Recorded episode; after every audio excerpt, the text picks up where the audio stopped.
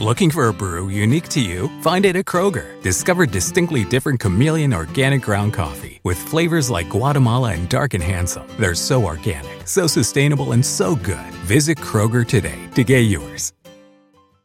Summer happens at Speedway because everything you need for summer happens at Speedway. Like drinks, drinks happen. The freshly brewed drink, the splashed over ice drink, the wake you up drink, the cool you off drink, the make your brain hurt for a minute drink. All poured however you want them, whenever you want them, all summer long. So on every hot day, you have something cold to sip. Speedway, summer happens here. And now, get any size fountain or speedy freeze for just 99 cents. Excludes maximum. The Lord appeared to him by the oaks of Mamre, as he sat in the tent door in the heat of the day. He lifted up his eyes and looked, and saw that three men stood opposite him.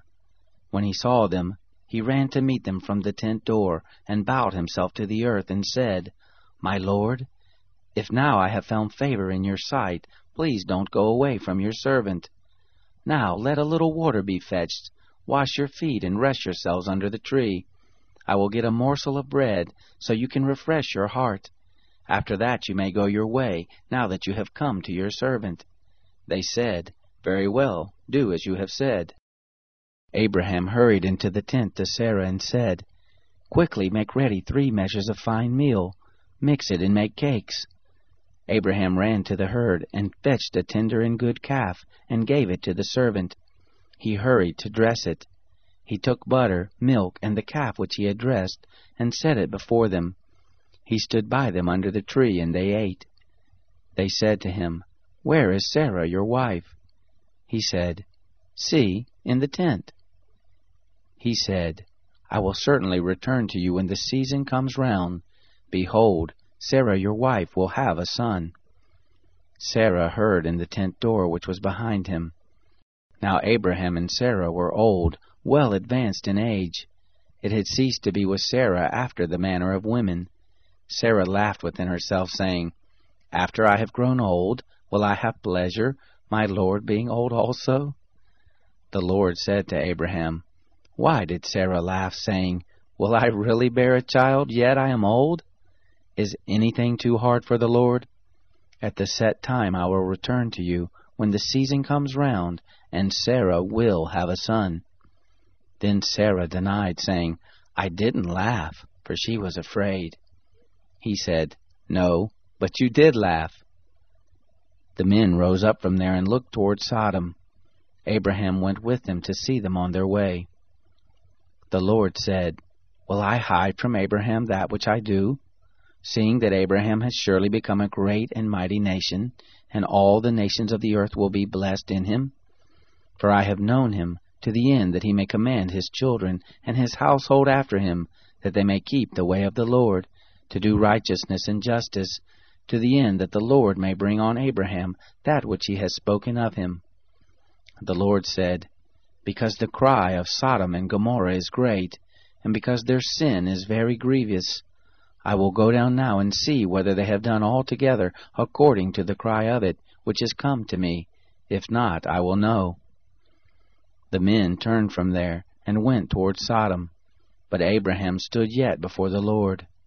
Abraham drew near and said, Will you consume the righteous with the wicked? What if there are fifty righteous within the city? Will you consume and not spare the place for the fifty righteous who are therein? Be it far from you to do things like that, to kill the righteous with the wicked, that so the righteous should be as the wicked. May that be far from you. Shouldn't the judge of all the earth do right? The Lord said, If I find in Sodom fifty righteous within the city, then I will spare all the place for their sake. Abraham answered, See now, I have taken it on myself to speak to the Lord, who am but dust and ashes. What if there lack five of the fifty righteous? Will you destroy all the city for lack of five? He said, I will not destroy it if I find forty-five there. He spoke to him yet again and said, What if there are forty found there? He said, I will not do it for the forty's sake. He said, Oh, don't let the Lord be angry, and I will speak. What if there are found thirty there?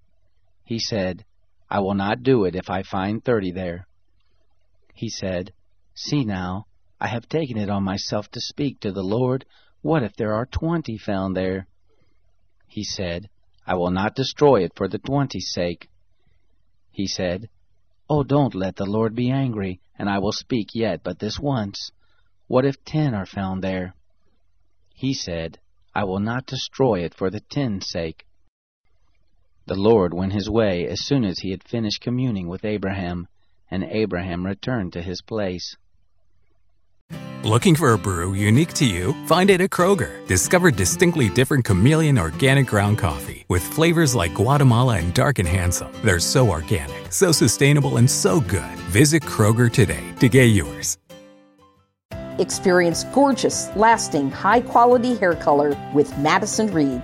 Find your perfect shade at madison reed.com and get 10% off plus free shipping on your first color kit. Use code RADIO10.